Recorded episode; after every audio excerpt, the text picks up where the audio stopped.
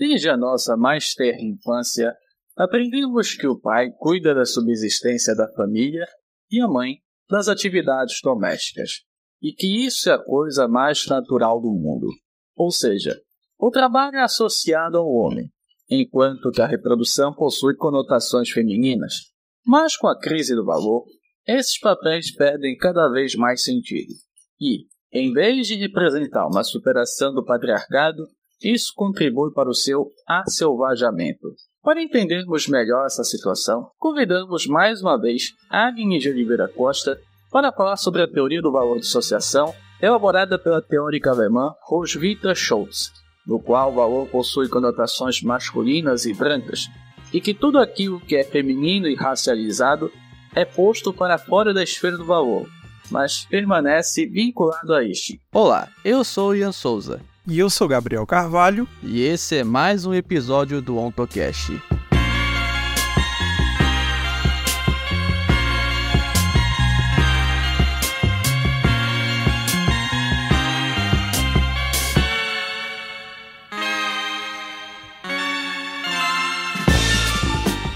Bom, então, minha cara Agnes, antes da gente começar a nossa entrevista, eu gostaria que você nos desse uma pequena biografia sua, né? Do que você vem fazendo ultimamente e tal. Atualmente, né, eu tô fazendo doutorado na, em Ética e Filosofia Política na Universidade Federal do Rio Grande do Norte. É, eu tenho toda a minha formação em filosofia, né? E e fiz meu, minha graduação e mestrado na, na USP sobre a obra Capitalismo e Esquizofrenia do Deleuze Guattari, é, com foco na teorização deles sobre o, a história universal, né, o conceito de história universal, é, mais especificamente na obra O Antiédipo e no, no doutorado atualmente eu estou pesquisando é, as relações ontológicas entre guerra, capital e biopolítica, é, tendo como é, objeto empírico, né, o fenômeno de encarceramento em massa é, e como que ele se territorializa no Brasil, né. É, e também tenho essa pesquisa, eu tenho feito, né, tanto dialogando com é, autores e autoras que são é, associados né, ao pós-estruturalismo, como Deleuze, Guattari, o Maurício Lazarato, o Eric Alès, Preciado, Mbembe, quanto também é, autor, autores e autoras que são ligados à teoria crítica da cisão-valor e também tenho dialogado mas também me, e buscado me aprofundar mais no, nos trabalhos da Denise Ferreira da Silva. Antes da gente adentrar no assunto de hoje, queria que você nos desse uma breve biografia da Roswitha Schultz e da sua produção teórica. Só, só colocar, né, tipo, agradecer também o convite do AutoCast para falar da sobre a Roswitha, né? É, que eu acho que é uma, é uma autora assim que ainda é pouco estudada, né, e conhecida no Brasil, é, embora ela tenha a teoria dela tenha é, contribuições que eu acho muito fundamentais assim, né, para pensar tanto o capitalismo como a relação do capitalismo com o patriarcado, né, e com os processos de racialização. E aí falando um pouco dela, né, da, da trajetória dela e da produção teórica dela, assim, é, mais de uma maneira introdutória, a Roswitha Scholz, ela é uma escritora e teórica social alemã que nasceu e vive, né, atualmente em Nuremberg. E a própria Scholz, né, no, numa entrevista que ela deu para Clara Navarro, é, e também na, na entrevista, né, que ela que ela concedeu por Mar Marcos Barreira e a é, Thalys Leite, que está disponível né, na internet, é fácil de achar. Ela fala que, ela, que, essa, que a trajetória dela é, é marcada muito desde a juventude dela por uma formação teórica muito interdisciplinar, né? Então é uma formação que ela, que ela fala, né? Que pa, passa desde a juventude para um, um contato dela, né? Com a filosofia existencialista, é, por teorias feministas como a da Beauvoir, da Carla Lonze, da Shulamit Faristone, e também pela antipsiquiatria do Basaglia e do Leng. É, e posteriormente, ela entra né, na, na universidade para cursar pedagogia social.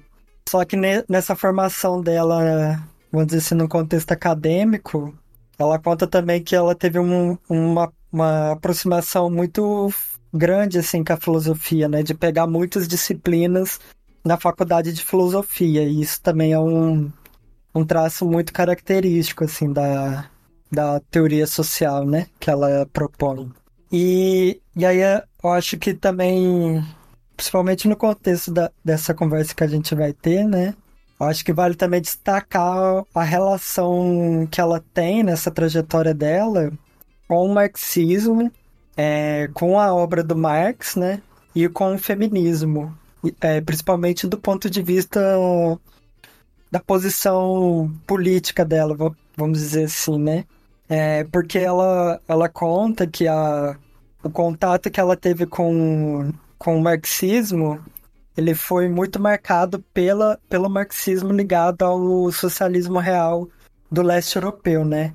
E com o marxismo dos grupos K, que eram os grupos K eram um conjunto de grupos e pequenos partidos de, de esquerda que existia na Alemanha e que tinha uma orientação majoritariamente maoísta, né? E, o, e do, dos quais o Robert Cruz chegou a fazer parte. E a, a Show ela vai, vai considerar que esse marxismo para ela é, é dogmático, né? E, e, a, e diante de, desse marxismo existente, né? Ela é, assume né, uma posição de esquerda anti-autoritária. E essa posição ela vai se dar principalmente a partir da atuação da, da Roswitha no, no feminismo autônomo na Alemanha, né? Que tinha uma, uma atuação que ela era, é, sobretudo, extraparlamentar, né? É, então ela se dava por fora do Estado e, do, e dos partidos de esquerda. Só que ela conta também que é, essa experiência né, dela com o feminismo autônomo depois seria marcada por uma decepção, né? É, e que uma das figuras que é mais proeminentes né, desse feminismo é a é, mais conhecidas, né? Inclusive, teoricamente, é a Maria Mies, né? Que chegou a escrever um, um livro junto com a Federici, né? Com a Silvia Federici, chamado Patriarcado e Acumulação em Escala Mundial.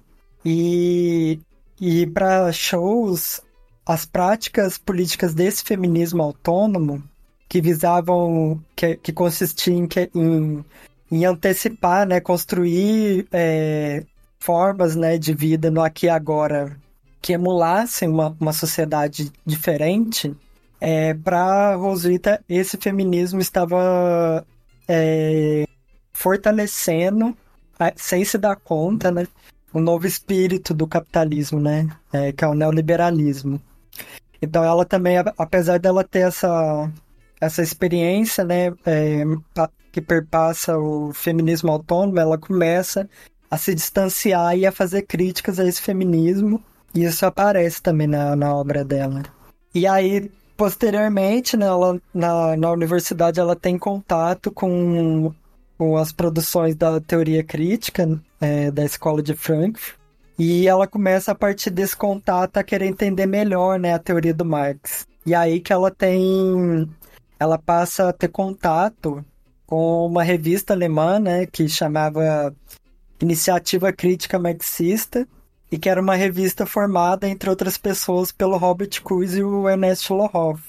E, e essa revista, né, é, ela depois passa a se chamar Crises, né, que, é, que vai ser um, um periódico no qual vai se dar a divulgação do que viria a ser a teoria crítica do valor, e que depois tem uma, uma ruptura, né, que a, a gente pode falar disso depois melhor, mas a, a em decorrência, principalmente da, da posição teórica da, da Roswitha nesse periódico, né, é, acontece uma ruptura e, a, e, e, surge uma, uma outra revista, né, que é a Exit, dessa ruptura com a crise. É, mas assim, é nesse, é nesse contexto, né, que a Rosita Shows, ela conhece o Robert Kurz e passa a ter contato bem no início, né, da, com a elaboração da crítica fundamental do valor, né? E isso vai ser esse contato, ele é muito importante, né, para a trajetória teórica da, da, da Roswitha, né? E para a maneira como a, ela vai teorizar a relação entre patriarcado e capitalismo. É, que é, é uma, uma teorização né, feminista que passa por uma crítica feminista da, do papel do valor e da mercadoria como mediação social. Né?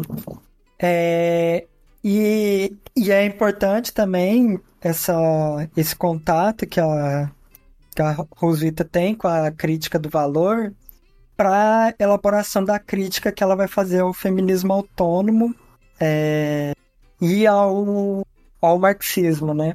Porque o problema da para para Rosita, né, do feminismo autônomo, não é tanto pro, as propostas, né? É, como por exemplo é, organizações né, e modos de atuação política baseada em relações anti-hierárquicas, a sua orientação extraparlamentar e por aí vai, né? Mas é o que ela chama de uma falsa imediatidade, que é tanto que para ela é tanto comum o feminismo autônomo quanto ao, ao marxismo dogmático, né? É, porque para e o que, que seria essa falsa imediatidade, né?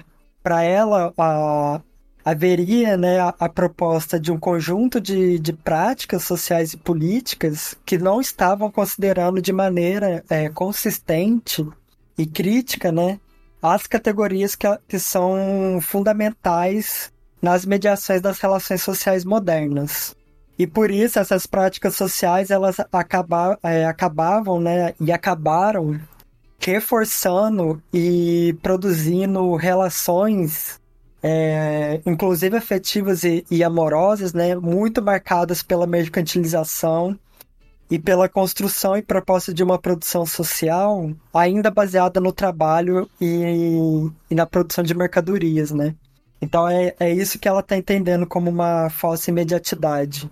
E isso é também muito comum no, no marxismo é, do, dogmático e, e do socialismo real, né? Porque para shows a, a, uma mera mudança, né? Como aconteceu na, na propriedade estatal, ou no caso da, das tendências autônomas, né? De, de formação de cooperativas e, e de autogestão, não põe né, em causa é, as formas né, da mercadoria, do dinheiro e do trabalho como formas de mediação. Então, a, apesar dessa, dessas diversas propostas né, de emancipação social, o que estava acontecendo é que a, a lei né, de movimento da socialização moderna não foi colocada em questão, né?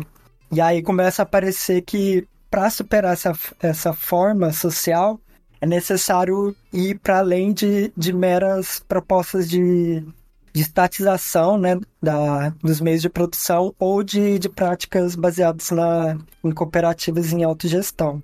E isso vai, vai se fazer presente também né, nas propostas emancipatórias do feminismo autônomo. É, como, por exemplo, a, a proposta de remuneração, de ampliação da remuneração do trabalho, né, abarcando o trabalho doméstico, ao invés de abolir o trabalho. E então, assim, a, é, essa, essas propostas né, de, de emancipação, a partir do contato que a, que têm com a crítica do valor, elas começam a ser elaboradas como, na verdade, práticas sociais que não saem né, da imanência do capitalismo e da história da sua modernização, né, que tem ainda como horizonte, né, tanto teórico como político, as mesmas formas de sociabilidade da modernidade. E e isso, essa posição da, da, da, da Roswitha, né, ela vai ser, é, assim, um traço, né, característico de toda a sua produção teórica e mas que tem dois ensaios, né, que são, acho para quem quer começar, né, a, a conhecer o trabalho da, da Rosita, que são seminais, né, nesse sentido, que é o Valor ao Homem, que é um ensaio que ela publica, né, em 1992, é A Máscara da Morte Vermelha, que é um ensaio de 1995, em que ela faz mais um... Ela se posiciona, assim, mais criticamente em relação a, ao feminismo pós-estruturalista, né, e a teoria queer, a partir da, dessa crítica do valor cisão que ela elabora, desde o valor ao homem, e o Asselvajamento do Patriarcado na Pós-Modernidade, que é de 1998, né? E posteriormente a, a, Rosita ela publica o seu primeiro livro, né? Que, é, que chama O Sexo do Capitalismo, que é publicado em 2000. E em 2005 ela lança o livro Diferenças da Crise e a Crise das Diferenças, que é um livro na, no qual ela trata de, de uma maneira mais abrangente e sistemática, né? A relação entre raça, classe e gênero na modernidade e também as suas mutações históricas na, na pós-modernidade. E eu acho que o, o, último livro né, dela é o, um publicado em 2006, que é o Homo e os Ciganos, que é um livro em que ela é, propõe, né, a partir da, da teoria do valor cisão, uma elaboração teórica do papel do anticiganismo na formação do racismo moderno. Então, Agnes, a teoria do valor cisão, como apresentada a partir da publicação do ensaio que você citou da Rosvita, né, O Valor é o Homem, de 1992, e ela surge justamente enquanto uma crítica da posição supostamente sexualmente neutra, que nas palavras de Rosvita Schultz é parte das elaborações teóricas da crítica do valor até então. Então, eu queria que tu falasse um pouco sobre os sentido dessa crítica da Schultz? A Schultz, ela nesse próprio ensaio, né, que é o Valor ao Homem, tem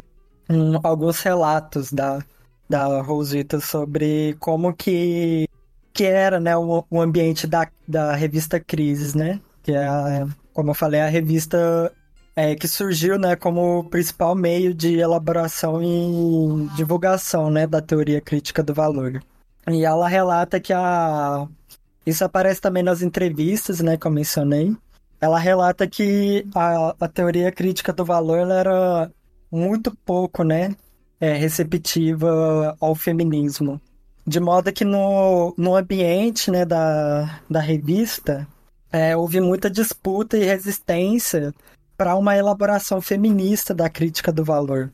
E, e aí, como como a Shows relata, né, a, a revista, né, Crises era um, um ambiente, né, majoritariamente masculino e, e a crítica do, do patriarcado no, no ambiente da, da, da Crises, né, era, tra era tratada como um segmento à parte, que era que ela fala que era organizada, né, em, em torno da questão da mulher. E aí isso, né, essa segmentação, né, da, da teoria feminista no, no ambiente né, da, da revista fazer com que a crítica do, do patriarcado ela, ela permanecesse na, na sua relação com a crítica do capitalismo uma questão secundária. E, e aí é, é, é essa né, segmentação, é quase uma espécie de cisão né, reproduzida no interior do, do, do próprio processo de, de elaboração né, da, da teoria da crítica do valor, ela permitia né, que, que essa crítica ela procedesse a partir de uma abordagem do, das categorias né, consideradas fundamentais do capitalismo, é, como, por exemplo, a mercadoria, né, o trabalho, o dinheiro, o Estado, como se essas, é, essas categorias elas fossem o que a Rosita fala sexualmente neutras, né? Como se elas não tivessem em si mesmas nenhuma relação com, a, com as relações hierárquicas de gênero, né? E aí, pra, acho que para a gente entender um pouco, né, é, em que sentido, né, vai essa, essa crítica que a, que a Rosita faz, é, a teoria crítica do valor, a partir da proposta dela do valor cisão, acho que talvez fosse interessante a gente um pouco falar o que que o que que a crítica do valor está entendendo, né, por valor e por forma valor. Para, acho que isso ajuda também a gente a, a visualizar as modificações é, qualitativas, né, que a que a Rosita introduz, né, na crítica do valor. É, e aí, e aí que, que, que a crítica do valor argumenta, né? Ela argumenta que o núcleo do processo de socialização no capitalismo, né, na modernidade, se dá pela forma do valor. E aí, para quem não tem muita familiaridade com, com os termos, né, o valor que é que é nada, o valor ele nada mais é que trabalho abstrato, né, que o Marx chama de humano em geral cristalizado ou coagulado, né? E esse, esse valor, né, ele é uma forma de relação social que consiste num elemento comum ou numa espécie de substância que está por trás de todas as coisas, né? É, de, que todas as coisas é, produzidas, né, no capitalismo é, socialmente. Então ele está é o valor que está por trás das, da mercadoria, que está por trás do dinheiro e também que está por trás do trabalho, né? Na medida que no, no, no capitalismo o trabalho, ele, a força de trabalho é também um, uma forma, né? Uma mercadoria portadora de valor, né? É, e o valor, ele, é, enquanto essa substância comum, né? Ele tem uma forma né, que é abstrata, homogênea, e que a única diferença que ela compreende são diferenças de quantidade, né? E que são diferenças, essas diferenças quantitativas, né, esses quantos, é, são medida, é, medidas né, em termos de trabalho socialmente necessário, né? Então, esse trabalho é, socialmente necessário é essa medida do valor, que é um tempo também igualmente abstrato, né? Então, nessa condição que o valor, que a forma do valor tem como elemento comum, né? É, o valor ele, ele é o que passa a estabelecer um nexo social, né? Ele é, ele é a forma de vinculação social e que é algo que já estava presente essa, essa elaboração, né, crítica do valor é algo que já estava presente no, no Marx quando ele elabora, né, a, a, a sua teoria, né, do, do fetismo da mercadoria, que é ali onde o Marx apresenta né, o estatuto do valor como estatuto fetichista e coisificado. E aí, o que, que significa isso? Né? Significa que, por um lado, o, o valor como essa forma de vinculação social, né? Ela é uma forma de vinculação autonomizada em relação aos seres humanos. E para a crítica do valor é esse o, o escândalo né, da sociabilidade capitalista que é uma, uma forma de vinculação que escapa ao, ao controle dos seres humanos, né? E dos atores sociais, que não tem de fato controle so, sobre o, o, seu, o processo social global, né? O total. E por outro lado, é, essa forma de vínculo ela tem a forma de uma objetividade, como no sentido que ela é uma forma de, de relação que aparece, né? Que se constitui enquanto uma propriedade das coisas.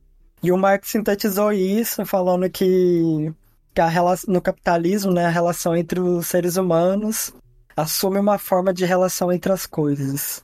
E então é assim, é esse papel, né, do valor e da abstração como nexo social é que vai é, esse papel, né, é, do valor ele é, ele é vivenciado cotidianamente na, na, nas nossas operações mais básicas, né? Como a compra e venda de mercadorias, ou na relação de troca, né? Que se estabelece cotidianamente entre trabalho, mercadoria e dinheiro.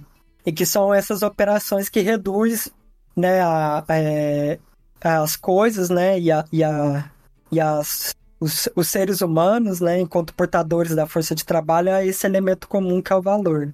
E, mas assim, para além disso, né, é, na medida que, para além dessas operações cotidianas, né, da se dá na esfera mercantil da troca, o valor, na medida que ele se constitui como esse vínculo basilar de mediação social, ele também vai constituir a própria forma da produção material, né? Que é, esse, que é uma produção que é essencialmente, né? E aqui a ideia de essência no sentido forte do termo, né? É de uma metafísica real da produção material. Essa, essa produção ela vai ter a forma de, de um processo de valorização, né? De produção do valor em escala sempre ampliada. É, e aí, na medida né, que o valor ele passa então a moldar a própria forma da, da produção social, né? Ele é uma forma de mediação que, que a teoria crítica do valor vai, vai começar a apontar, né, como uma forma de mediação que ela, ela, ela visa a si mesma, né? Ela não, não, não tem como finalidade algo diferente de si mesma, né? um, um objetivo externo à própria forma. E porque é a partir de, dessa, dessa autorreferencialidade que o valor ele, ele, ele se conserva e se reproduz, né? Isso é uma. Essa autorreferencialidade é algo constitutivo, né, dessa forma de mediação social. E aí que é, enfim, é esse. Ao colocar né, essa forma como núcleo da crítica e da, da, e da socialização, é o que a crítica do valor tá, tá colocando como esse caráter, vou dizer assim, insano, né, da sociabilidade capitalista que foi ignorado, né, pela teoria social por, por muito tempo, né. É, e aí, diante disso, a, a teoria crítica do valor, ela vai propor uma, uma crítica, né, retomar, né, uma crítica a, a essa objetividade do valor, né? Enquanto forma de relação social. Bem como das categorias, né, que, que, que constitui é, esse processo de, de sociabilização, em que, são, em que são categorias que, na verdade, elas são automediações do valor, né? Elas são categorias que elas são formas pelo, pelas quais, né, a, o valor, ele, vamos dizer assim, se relaciona consigo mesmo, né? Se automedeia que é o trabalho, a mercadoria e o dinheiro.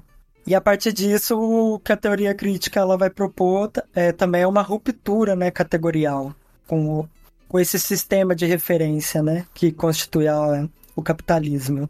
E ao fazer isso, né, a, a, a teoria crítica ela também vai propor uma teoria, uma crítica do trabalho, né? Porque vai, ela vai considerar que o trabalho ele também é uma longe dele ser um, um ponto né, de, de vista da crítica social a ser assumido de maneira positiva, como se fosse uma espécie de externalidade é, do sistema referencial de dominação moderno, ele na verdade é, é uma categoria imanente, né? É, dessa forma de sociabilização. E, e aí esse é um segundo aspecto, né? Que eu acho que é também um, distintivo assim da, da teoria crítica, né? Que é entender o, o trabalho como uma forma de dominação social interna ao à forma valor, né? É, e que constitui a substância do valor. E, e nessa medida o trabalho ele vai ter, assim como o valor, né, uma, um caráter social igualmente abstrato né, e quantitativo. E essa abstração e quantitatividade do valor ela é historicamente específica, né? Ela marca é, o caráter social moderno do trabalho, né? E por fim tem um, acho que um terceiro aspecto dessa dessa teoria da crítica do valor, que ela que ela nasce, né? Ela emerge como uma teoria da crise, né? É, que não é uma crise qualquer do, do capitalismo, né? mas que é teorizada como uma crise fundamental do, da reprodução do capitalismo. E o que, que consiste em dizer, né? É, que, que essa crise né, do capital é fundamental. É, consiste em dizer que o, o, a expansão, né, para a teoria crítica do valor, a expansão histórica da acumulação do capitalismo ela se esgotou. Porque a partir da terceira é, revolução industrial, né, com a emergência da, da microeletrônica e das tecnologias da informática, é, o capitalismo ele passou a eliminar em termos absolutos né, mais trabalhos do que ele é capaz de reabsorver de maneira compensatória, né? é, a partir dessas inovações tecnológicas. Então emerge é, nesse contexto também um, um, um, desemprego né, que ele deixa de ser cíclico e passa a ser um desemprego em massa estrutural. É, e, e a partir né, da, dessa, dessa crise né, é, do capitalismo fundamental, cuja razão dessa crise né, é a contradição em processo do, da reprodução capitalista, né, que é aquela ideia que o capital é o, é o limite de si mesmo. Né. É, a partir dessa, dessa crise também a reprodução do capitalismo passa a se dar de maneira simulada, né? A, acumulação monetária ela passa a se dar principalmente nas esferas, nas superestruturas financeiras, né? Na, por meio do crédito e, das especulações nas bolsas de valores, né? Então isso produz um processo social também de, de ampliação, né? Da, da acumulação de dinheiro que ela se dissocia, né? Se des, descola estruturalmente da, do processo de produção real do processo de produção real, né, de mercadorias, a partir do emprego de, da força de trabalho. Então, esses, é, esses três aspectos, né, é uma crítica né, que, que coloca a objetividade do valor no centro, o que se desdobra necessariamente como uma, uma crítica do trabalho, e que emerge como uma, uma também uma teorização da crise fundamental do capitalismo a partir ali da década de 70 e 80, é esses três aspectos que a, que a Rosita vai, vai criticar nessa teoria é, do valor como sendo sexualmente neutra, né? Porque aí é, eu acho importante porque quando a Rosita visa essa teoria, é, de maneira crítica, né, o que ela está propondo é uma teoria feminista, portanto, da crítica do valor do trabalho e da crise, né? E, e aí, quando, quando a gente lê né, a, os, os principais textos né, da, da teoria da, do valor, da crítica do valor, como, por exemplo, A Crise do Valor de Troca, do Robert Kurz, ou a, a categoria Trabalho Abstrato e Seu Desenvolvimento Histórico, do Lohoff, ou mesmo ainda o Colapso da Modernização, do Kurz, que é acho que a obra que, que mais que é mais conhecida no Brasil, né? É, quando a gente lê esses textos, de fato não tem uma linha sequer tratando das relações de gênero, né? E não só tratando da relação das relações de gênero, mas tratando da relação das relações de gênero com, com essas categorias, né? Fundamentais da socialização moderna. Então, quando a, a, a Shows, ela lança né, o teorema do valor cisão, o que ela está propondo é pensar né, essas categorias não como sexualmente neutras, né, mas como a, a, a forma moderna que a dominação patriarcal e o sistema de gênero assume, né? E aí ela vai né, usar uma expressão para caracterizar esse, essa singularidade histórica da, da dominação patriarcal e das relações de gênero, que é o, é, o a expressão, né, é, o patriarcado produtor de mercadorias, né?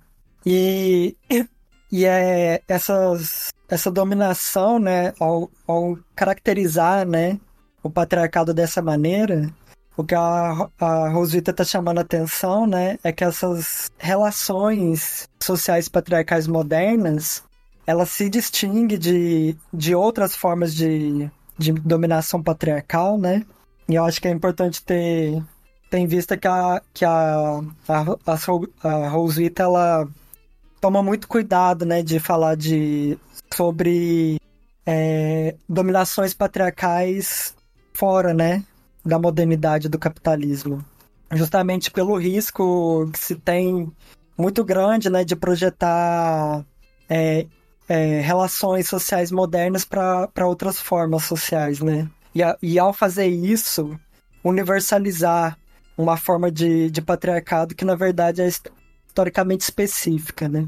Bom, mas a, a, ao, ao teorizar dessa maneira o patriarcado, ela está mostrando que o, que o que distingue né, a dominação patriarcal moderna é justamente essa forma objetivada que a dominação patriarcal assume na forma do valor da mercadoria, do dinheiro e do trabalho.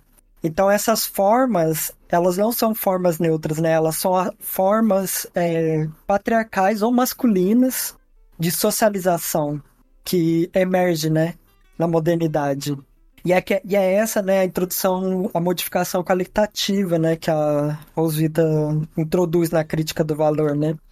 Então, quando ela, por exemplo, fala que o valor é o homem, ela está justamente sintetizando esse, esse enquadramento teórico do valor das categorias de, de automediação do processo de valorização como esse princípio masculino abrangente de sociabilidade e que é um princípio que ele tem uma forma de, de é, objetividade, né, coisificada, e também é um caráter fetichista, né, é um patriarcado que ela fala que é uma dominação sem sujeito, Nesse sentido que é que mesmo os executores sociais da dominação masculina e patriarcal, né, é, não, não conseguem controlar, né, não, é, de fato, essa forma de vinculação social. E, e ao falar, né, que também que o valor é o homem, o que a Roswitha tá, tá, tá colocando é que isso significa pressupor que existe um outro do valor. Né? Se o valor é o homem, é um outro do valor, é, que é justamente a, a feminilidade, né? Ou a mulher como, como produção, né? Dessa... produzida, né? A partir dessas relações de gênero, né? É, relacionada com a, com, com a forma valor. E, e essa, essa construção desse outro do valor, ela vai implicar o que a Roswitha chama de cisão, né? ela pro produz né, uma separação entre o valor e o outro, que é um, um outro desvalorizado, né? Que é uma desvalorização que ela passa pela feminilização e pela constituição né, de uma esfera de reprodução feminina, né? De reprodução social feminina.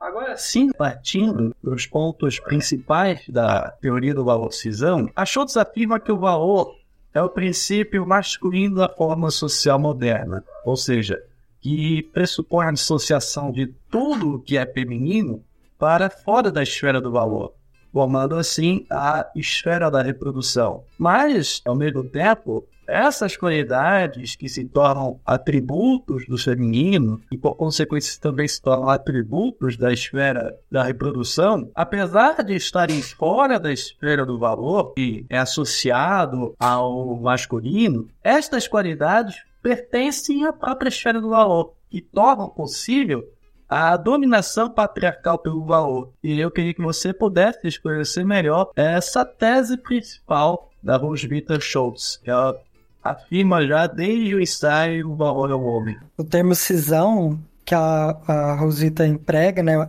eu acho que isso ajuda a entender essa, essa ideia de pertencimento recíproco, né, entre valor, a esfera do valor e a esfera dissociada, né? É, ter, esse termo, né, o termo cisão, ele é um termo que ele, ele não é uma invenção da, da Roswitha, mas é um termo que ele já era empregado na, na teoria feminista do capitalismo, né? Para justamente é, teorizar, né, essa separação entre que o, o capitalismo estabelece, estabelece, né, entre a esfera de, de, da produção de mercadorias e a esfera da reprodução.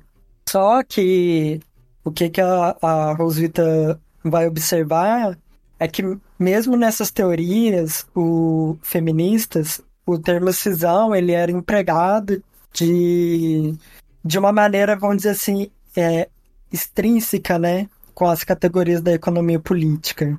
É, em que sentido, né? É, no sentido que é, nessas teorias é, permane permanece, né, é, como uma possibilidade a inclusão é, das mulheres na esfera do valor e do trabalho assalariado.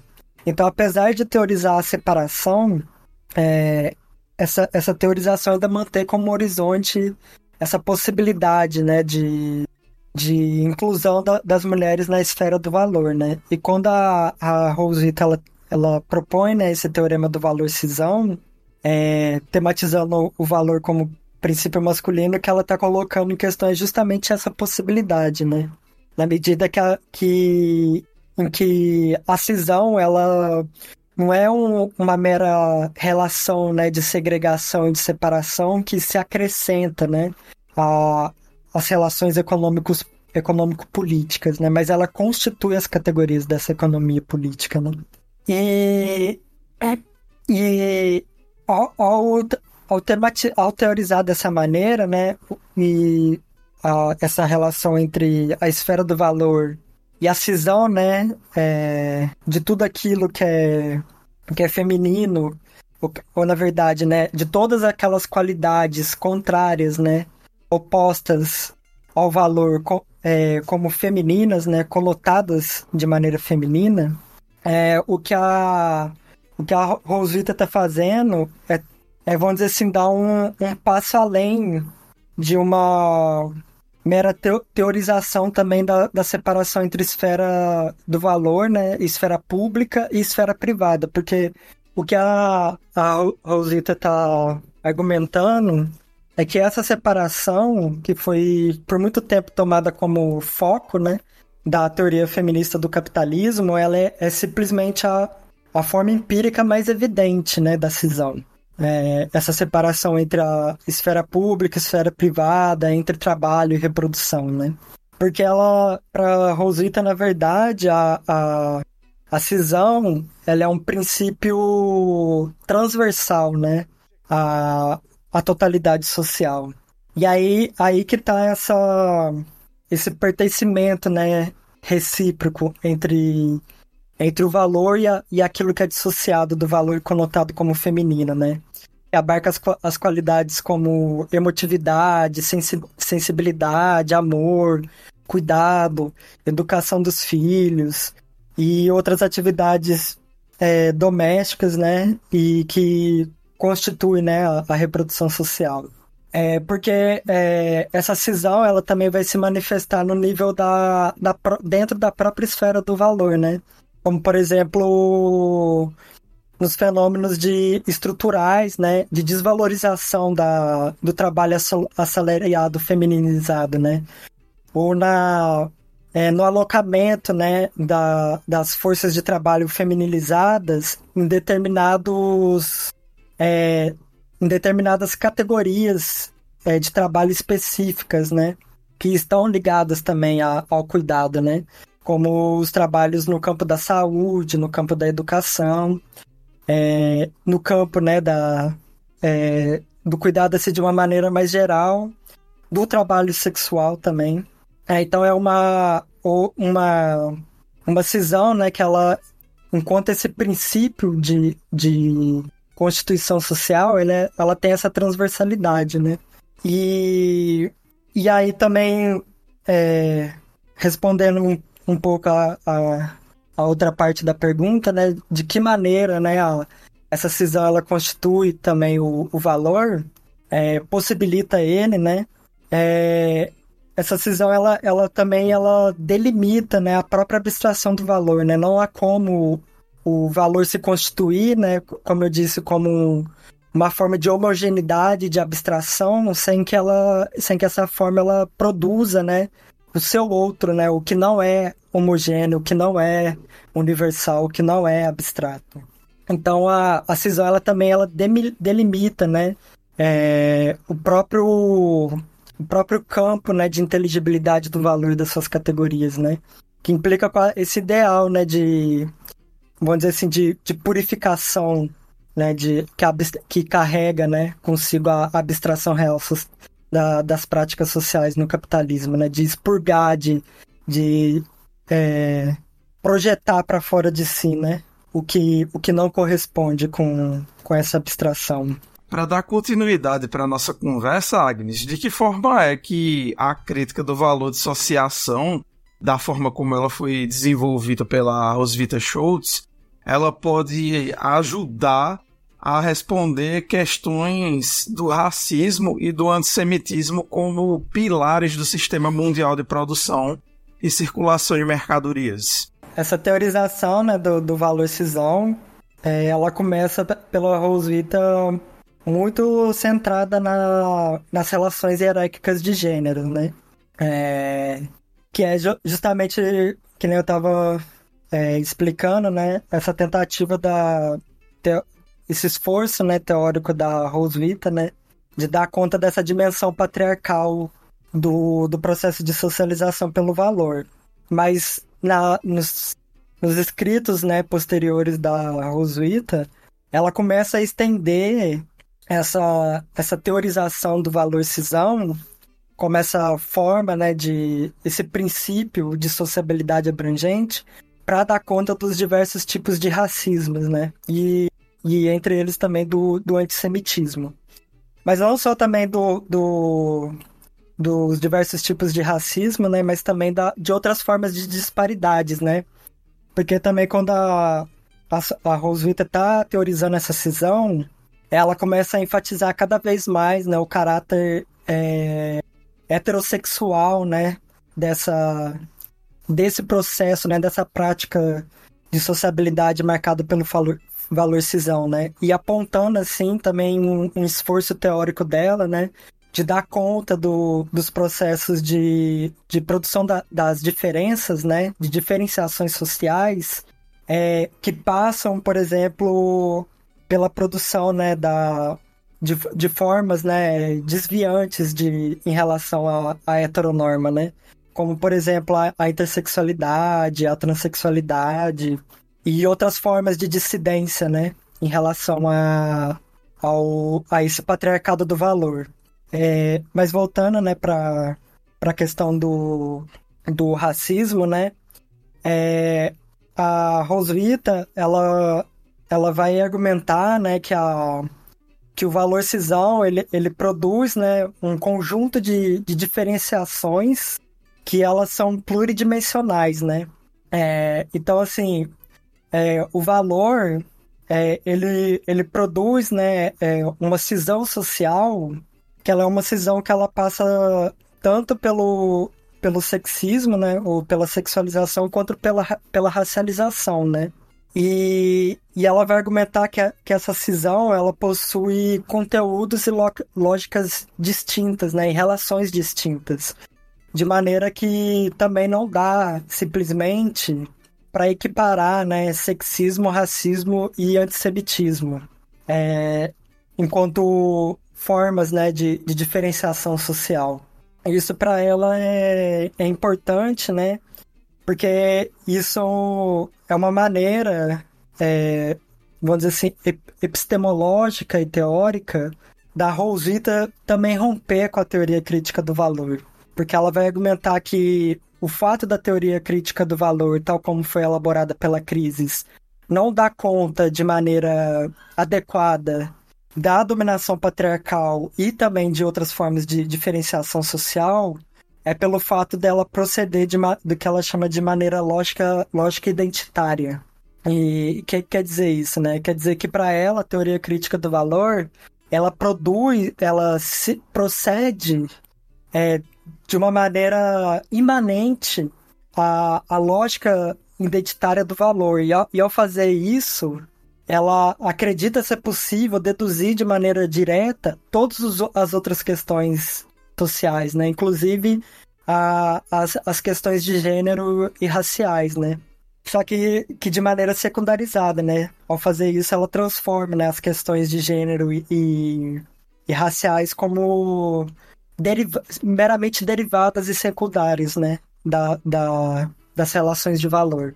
Então, quando as show, shows, né, ao estender o valor cisão para também tematizar as, as, os processos de, de racialização, é, ao ela apontar né, para a necessidade de considerar essas, essas relações, conteúdos e, e lógicas distintas é, pelas quais o, o, os processos de sexualização e racialização procede, ela está tentando, né, assim, fornecer, né, um, um outro, uma outra base assim, epistemológica, né, para para dar conta de, de fenômenos que, justamente por estarem cindidos do valor, não pode ser explicado suficientemente pelas categorias econômicas. É, e aí, como que, que entra, né? Essa teorização do, dos diversos tipos de racismo, né?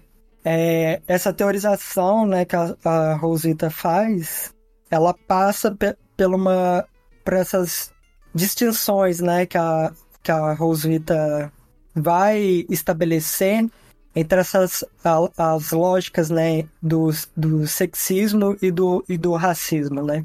Então, assim, ela vai dizer que, que as relações de gênero, é, características da, da modernidade e, da, do valor cisão, ela vai produzir as, as mulheres é, como seres naturais dom, domesticados, né?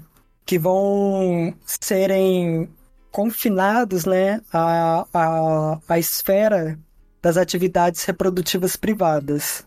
Então, isso, o, no interior da sociabilização do valor, ela vai falar que a, as mulheres elas são associadas à natureza, mas há uma natureza que é domesticada.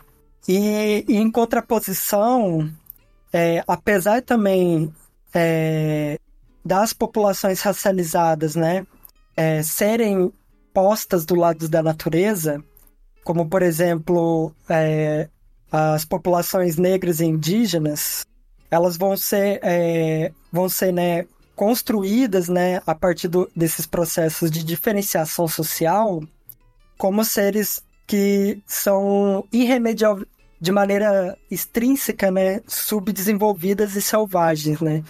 Então, ao invés de serem postas do lado da natureza como seres domesticados, né, na verdade são ser, é, postos como seres a serem ainda domesticados, né? Como se eles estivessem ser, fossem intrinsecamente, né, opostos à, à domesticação.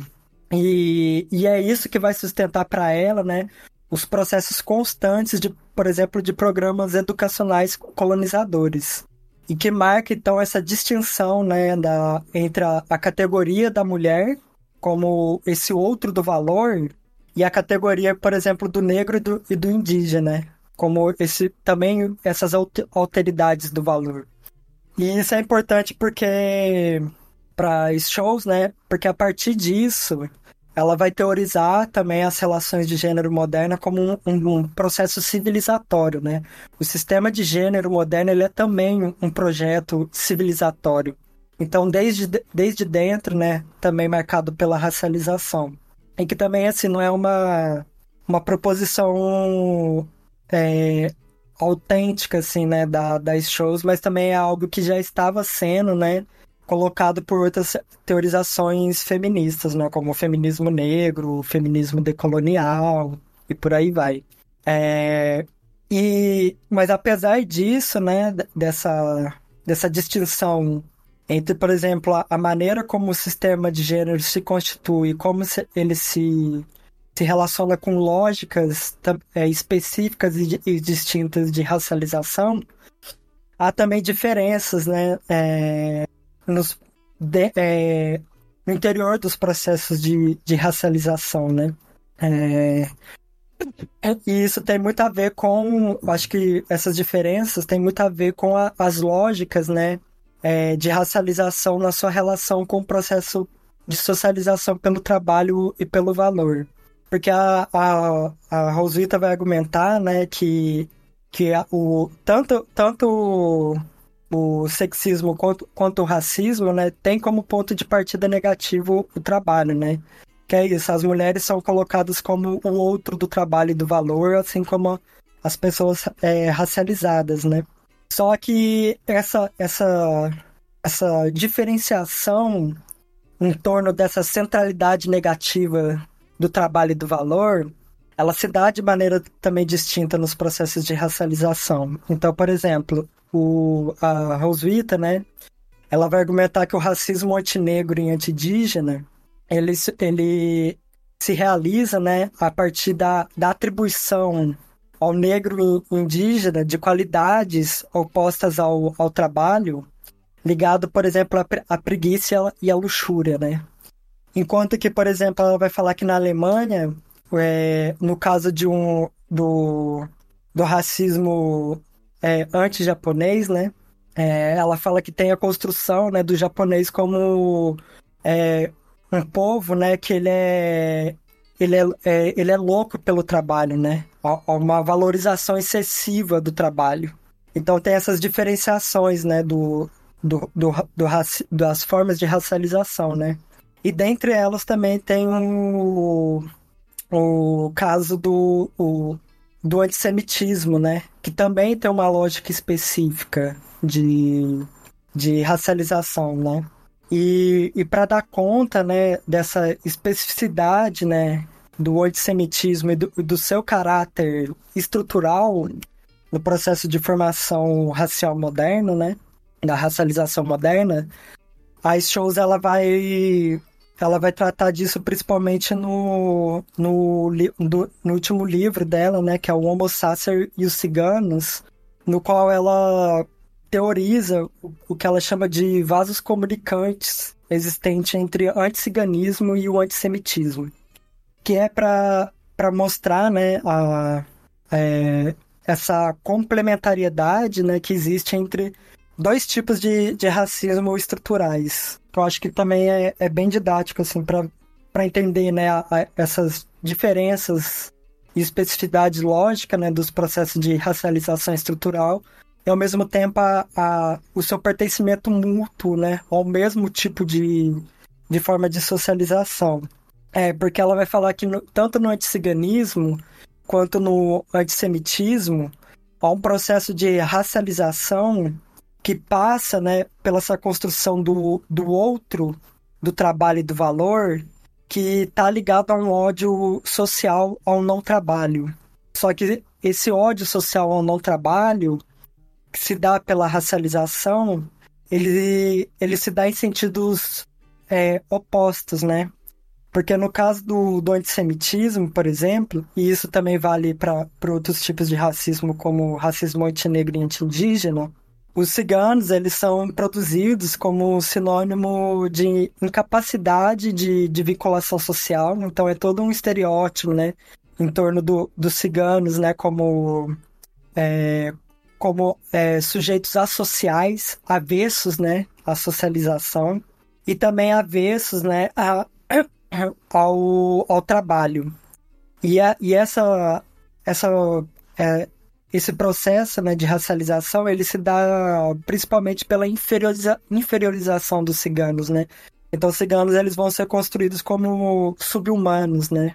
É, e, e, como tendo tendências, né, a, a, a práticas associais, por exemplo, de, de criminalidade, que está muito ligado também com, com aquelas outras formas de, de, de, de racialização, né?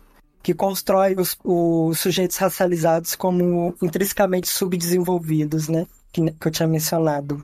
Mas no caso do, do antissemitismo, há uma lógica que ela é oposta, né? O, a Roswitha vai falar que o, o antissemitismo, ele, ele constrói né, o, os judeus também como avessos ao trabalho, é, mas de um sentido oposto, né? E isso é feito principalmente a partir de, de processos, de teorias, né, sociais conspiratórias que vão associar os judeus com a, com a pior face, né, do capital e, e da abstração do capital, né, que é o capital financeiro improdutivo e parasitário, né. Então, a, a, essa, esse outro do trabalho, no caso do antissemitismo, ele passa por um, por um processo né, de racialização que põe o judeu como um, um parasitário, né?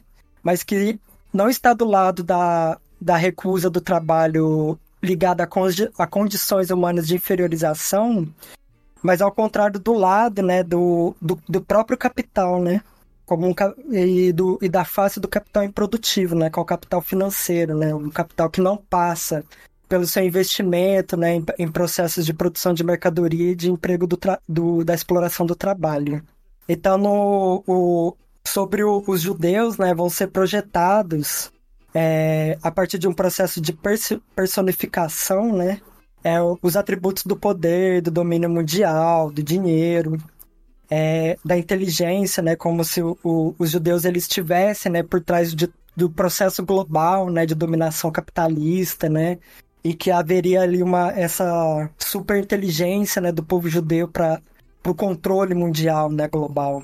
E então, enquanto no caso do, do anticiganismo, né, você tem um processo de, de subhumanização e de inferiorização, No caso do antissemitismo, você tem esse processo de construção dos judeus a partir da projeção de atributos que são hipercivilizatórios, né? Mas de maneira negativa, né? Como se os judeus fossem uma espécie de super-humanidade maléfica que está ligada com, com o lado abstrato, né? Da, da socialização moderna, né? Que tem essa relação com a dominação do dinheiro, né? Olá, você está gostando da conversa? Se você curte o trabalho de divulgação científica e filosófica do marxismo e as discussões sobre a teoria social crítica ao capitalismo feita pelo OntoCast e quer ajudar para que esse trabalho continue e fique cada vez melhor, considere se tornar um apoiador do nosso podcast. O OntoCast é um projeto produzido de forma voluntária por pesquisadoras e pesquisadores marxistas. Doando a partir de R$ reais, você se torna um membro do grupo de apoiadores do podcast. Doando a partir de 10 reais, você pode participar das lives do podcast. E doando a partir de 20 reais, você concorre ao sorteio de livros e mimos comunistas. Suas doações periódicas ajudam a manter nosso projeto gratuito e independente. Acesse apoia.se barra e contribua para a manutenção e melhoria do nosso podcast. Com a crise do capitalismo causada pela dessubstancialização do valor, ou, para falar de modo mais claro, com a crise do capitalismo causada pelo anacronismo do valor, que por sua vez é propulsionada pela expulsão do trabalho vivo do processo produtivo, ocorre ao mesmo tempo a crise dos papéis que o capitalismo reservou aos gêneros. Agora, as mulheres, além de continuarem exercendo atividades ligadas à esfera da reprodução, também estão presentes na esfera do valor o que até então era um espaço reservado somente aos homens. No entanto, ao invés de representar uma situação positivamente emancipatória, como pensavam algumas correntes feministas, isso contribui, para usar as palavras da Roswitha Schultz, para um asselvajamento do patriarcado na pós-modernidade. Eu queria que você explicasse melhor essa situação que a gente vivendo. Eu acho que assim, para responder né, essa pergunta, acho importante atentar para duas coisas. É, que uma primeira, né, uma, um primeiro aspecto, assim, é relacionado à domesticação, né, é, das mulheres. E a, e a que é entendendo por, por domesticação das mulheres, né, esse processo histórico que acompanha a história da modernização e, e da imposição da, do princípio do valor cisão como forma de sociabilidade que estabelece essa separação que você mencionou na pergunta, né, entre a esfera do valor e a esfera da reprodução. É porque essa domesticação ela não foi feita de, não se realizou é, historicamente de uma maneira homogênea, né? Mas ela se deu de maneira diferencial conforme se trate né, das, mulher, das mulheres burguesas, das mulheres trabalhadoras né, brancas e das mulheres racializadas. E isso é algo que a, que a Roswitha ela enfatiza nos diversos textos, né? Desde o valor ao homem, é, é, no interior da, da teorização que ela faz do processo histórico de modernização e caracteriza, né? a, a endohistória da reprodução do capitalismo e do patriarcado. E, e isso, essas diferenciações, elas têm, têm a ver com aquilo que eu mencionei, né? Que é o, o fato do, do patriarcado produtor de mercadorias, né? E o seu sistema de gênero ser um, um sistema civilizatório, enquanto sistema civilizatório, ele é atravessado também, né, estruturalmente, é, pelo racismo, né, e pelos diversos tipos de racismo. É, mas, assim, atentar, né, para essa, essa diferenciação histórica do processo de domesticação, eu acho que ajuda a entender também essa crise, né, que você mencionou, do, do patriarcado, é, não significa que o princípio né, da cisão é, e o ideal da, da, que acompanha né, esse princípio da mulher dona de casa, né, da mulher cujo seu destino social é lidar, né, com a função da reprodução social, isso não significa que ele não produziu os seus, os seus efeitos né, de maneira transversal, porque como eu tinha mencionado, para Roswitha, o princípio da cisão ele é um que constitui né, o, o valor, né? Ele é, ele é um princípio transversal ao processo de totalização social, né? Só que é uma totalização social que ela vai dizer que ela é sempre quebrada, né? Só que essa quebra, ela não é uma quebra, como eu tinha mencionado, identificada somente de uma maneira empírica, é, fenomenológica e discreta, né? Mas é uma quebra que ela é, é vamos, dizer, vamos dizer assim, ontológica, né? É, no sentido que está na própria ontologia do valor, né? E da sua socialização abrangente. Então ela está em todas as esferas. É uma quebra que está em todos os, os, momentos da vida social. É, e, mas, assim, para entender isso de uma maneira mais histórica, né? A, a Roswitha, ela, ela vai mostrar né, que o processo, por exemplo, de domesticação das mulheres trabalhadoras ele é um processo mais tardio historicamente do que no caso da, das mulheres burguesas. É, e ele vai se realizar principalmente no final do século XIX e no decorrer né, do século XX. Né? Ele se consolida no século XX. E no caso do Brasil, isso começa justamente no, no século XX, né? a partir do, do processo de industrialização é, e de constituição, né, de um mercado de trabalho interno e de uma economia nacional, né, de formação, né, nacional. É, e esse processo de domesticação, né, ele foi, ele foi apoiado, como a, a Rosita também observa, numa, pelo movimento operário numa escala internacional, né, em várias e apoiado em várias tendências, né, do movimento operário é, seja é, socialista, social-democrata ou anarquista. Isso é, é, também identificado, né, historicamente no Brasil, assim. Acho que uma obra que mostra bem esse processo é o, a obra da é, Margaret Hago, né, do, no Brasil, né, que é a, do Cabaré Lar. É, mas esse, esse apoio, né, do movimento operário ao processo de, do, de domesticação né, da mulher.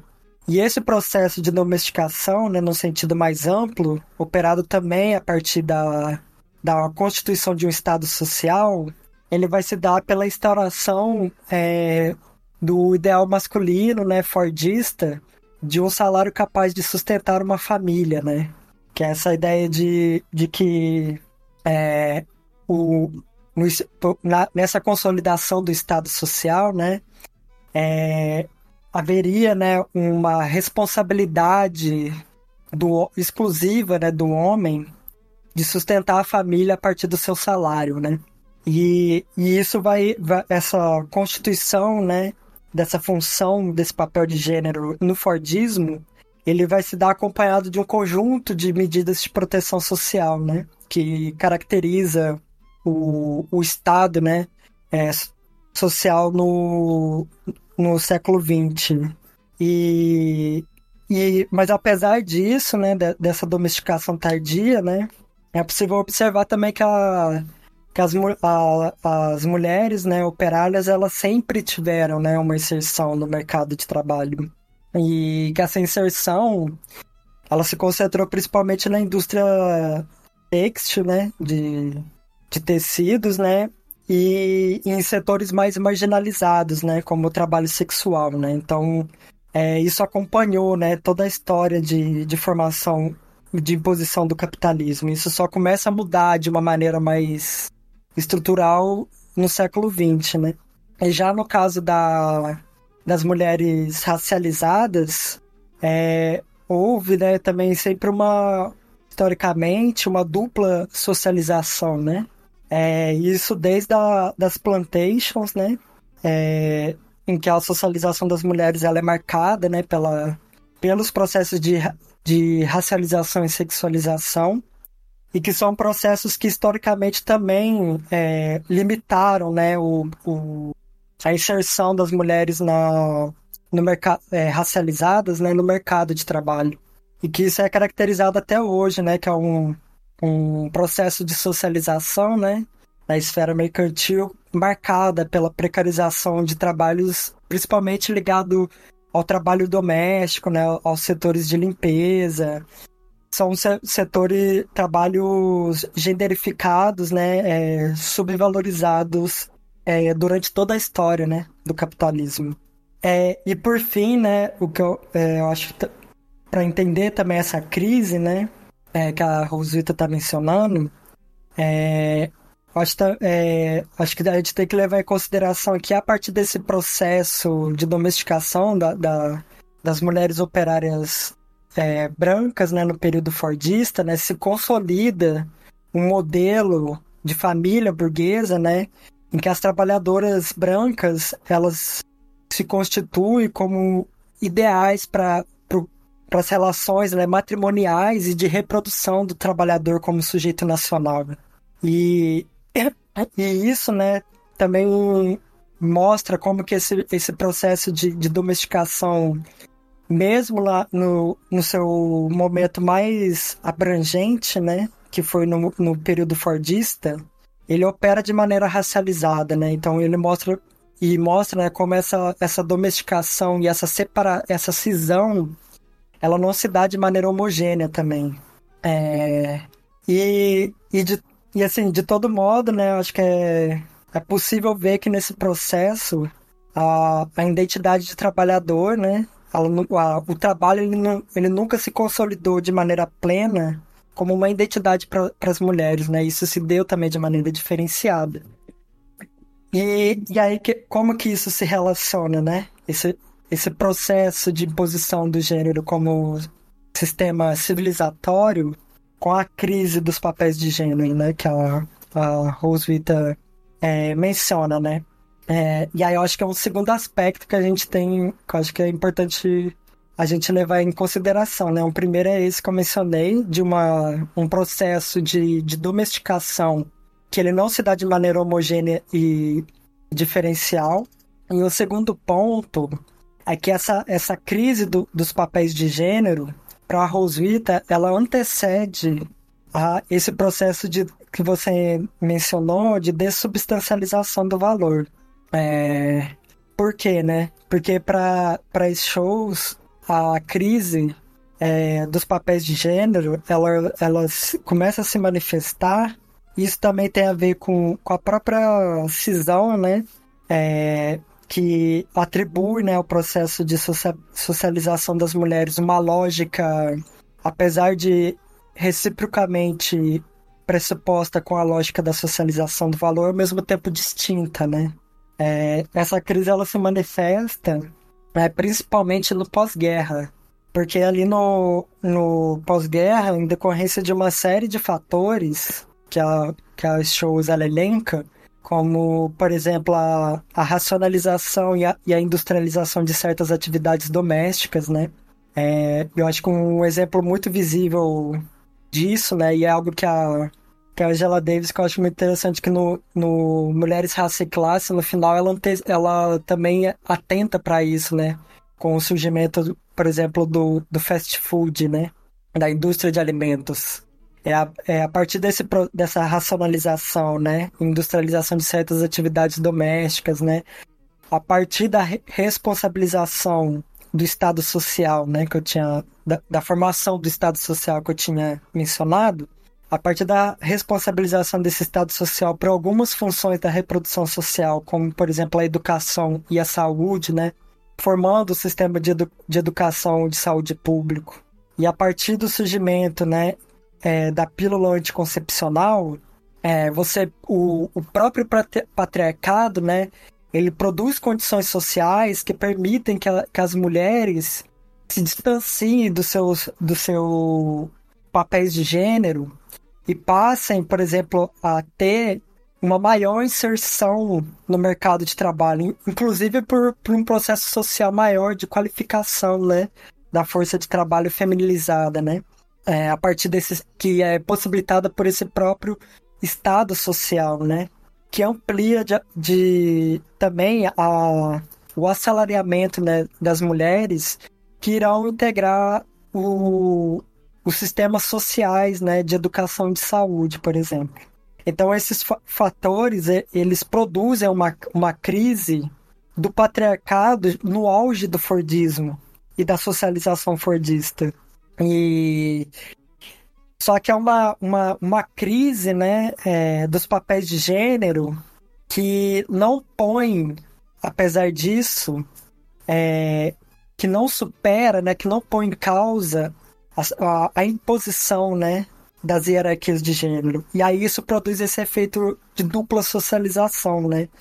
Que é ao mesmo tempo que, a, que as mulheres elas passam a desempenhar atividades que estão atreladas ao papéis de gênero, papéis de gêneros opostos, é, e ao mesmo tempo que elas ainda continuam a ser encarregadas socialmente pelos papéis de gênero feminilizados, né? É, só que o que, que acontece? Com a crise da década de 80 e com a crise do Fordismo, é, a, essa crise do patriarcado e da masculinidade, ela se acentua, né? Ela se intensifica. E com ela, a violência da, da masculinidade e da heterossexualidade. Então, com a crise do trabalho, da, é, com a crise estrutural do trabalho, né, que você mencionou, há uma crise é, a, selvajada, né, do, do patriarcado que produz um masculinismo de crise, né? E, e, e aí, né, essa, esse masculinismo de, de crise, né, que tá ligado a essa crise do trabalho, né, da absorção do trabalho em termos absolutos, você também tem uma crise da família nuclear fordista que foi formada, né, e com ela de to todo o estado social que a sustenta e o ideal de que eu tinha mencionado, né, o ideal de um, um salário capaz de sustentar uma família, né?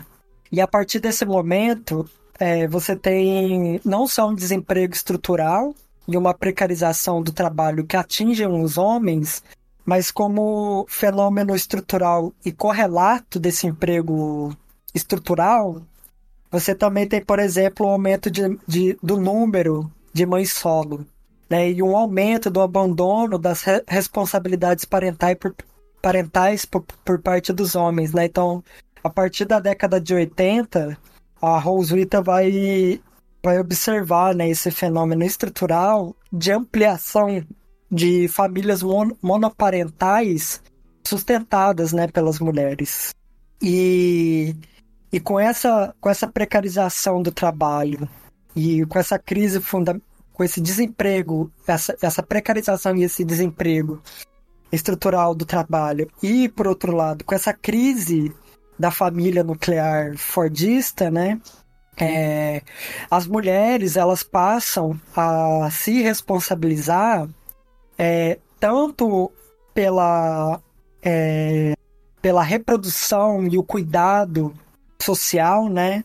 É, no âmbito não só doméstico e privado, né, da família, mas inclusive no âmbito é, comunitário, né, da, da comunidade e no âmbito social mais amplo. E, eu, e aí eu vou voltar nisso depois. É, mas você tem não só essa responsabilização social num contexto de crise de precarização é, generalizada, mas você também tem uma responsabilização da, da, das mulheres pela própria sobrevivência, né? É, a partir dessa, dessa emergência de, de crise de, de, de, famílias monoparentais, que, que é um, um, sintoma né, desse masculinismo de crise, as mulheres elas, elas também vão ter que se responsabilizar cada vez mais né, pela, pela, pela sobrevivência econômica, né? É, e isso e essa sobrevivência econômica, né, ela se relaciona com outro fenômeno social, né, que é o, o endividamento é, social generalizado, né, que é um que é um aspecto da, da crise fundamental do capitalismo, né, que está ligado àquele processo que eu tinha mencionado de uma ficcionalização da riqueza, né, porque nesse momento, né, a, a você tem um processo cada vez maior, né, e amplo de endividamento das famílias para se sustentarem, porque justamente há um, um, uma situação de desemprego, de precarização e desvalorização do, estrutural do trabalho, e esse processo de endividamento ele vai atingir principalmente as mulheres, né? E aí surge duas figuras para para a Roswitha que são, acho, centrais assim para entender essa crise é, dos papéis de gênero num contexto de crise fundamental né, do, do capitalismo e da sociedade do trabalho, né? Que é o que a Roswitha ela chama de é, a pequena mulher autônoma, né? O surgimento dessa figura social que é a pequena mulher autônoma e por um outro lado, né? Que é como vamos dizer o seu avesso é, mais vamos dizer assim, sombrio, né? Que é o que ela chama da, das mulheres dos escombros. É, então ela vai falar que na, no momento da nesse contexto de crise, né, é, surge por um lado essa figura da, da pequena mulher autônoma, que é uma figura muito ligada com a lógica empresarial neoliberal e a globalização, né? Que é essa figura da, da, é, da mulher, né, como é, vamos dizer assim, empoderada, né? Que é capaz de, de construir a sua própria carreira, que é capaz de, de, de se sustentar e de se autoafirmar é, no, na esfera do valor e do mercado é, de uma maneira autônoma. Só que a Roswitha ela vai dizer que essa exigência de identidade é, na, nas sociedades, vamos dizer assim, pós-catastróficas, né, do pós-crise, ela é uma exigência de identidade racializada, porque ela, ela é, é uma exigência de, de identidade objetiva, né? Não é uma questão meramente subjetiva. É, é uma exigência racializada porque ela é uma forma de seleção das vidas, né? É uma de seleção diferencial das vidas da, das mulheres nesse contexto de crise, né? Então não são todas as mulheres que vão conseguir se autoafirmar como pequena mulher autônoma, num contexto global, né? Que é uma, uma outra característica, né? Essa figura da, da mulher é, autônoma, né? Empreendedora, ela é também uma, uma figura pós-nacional, né?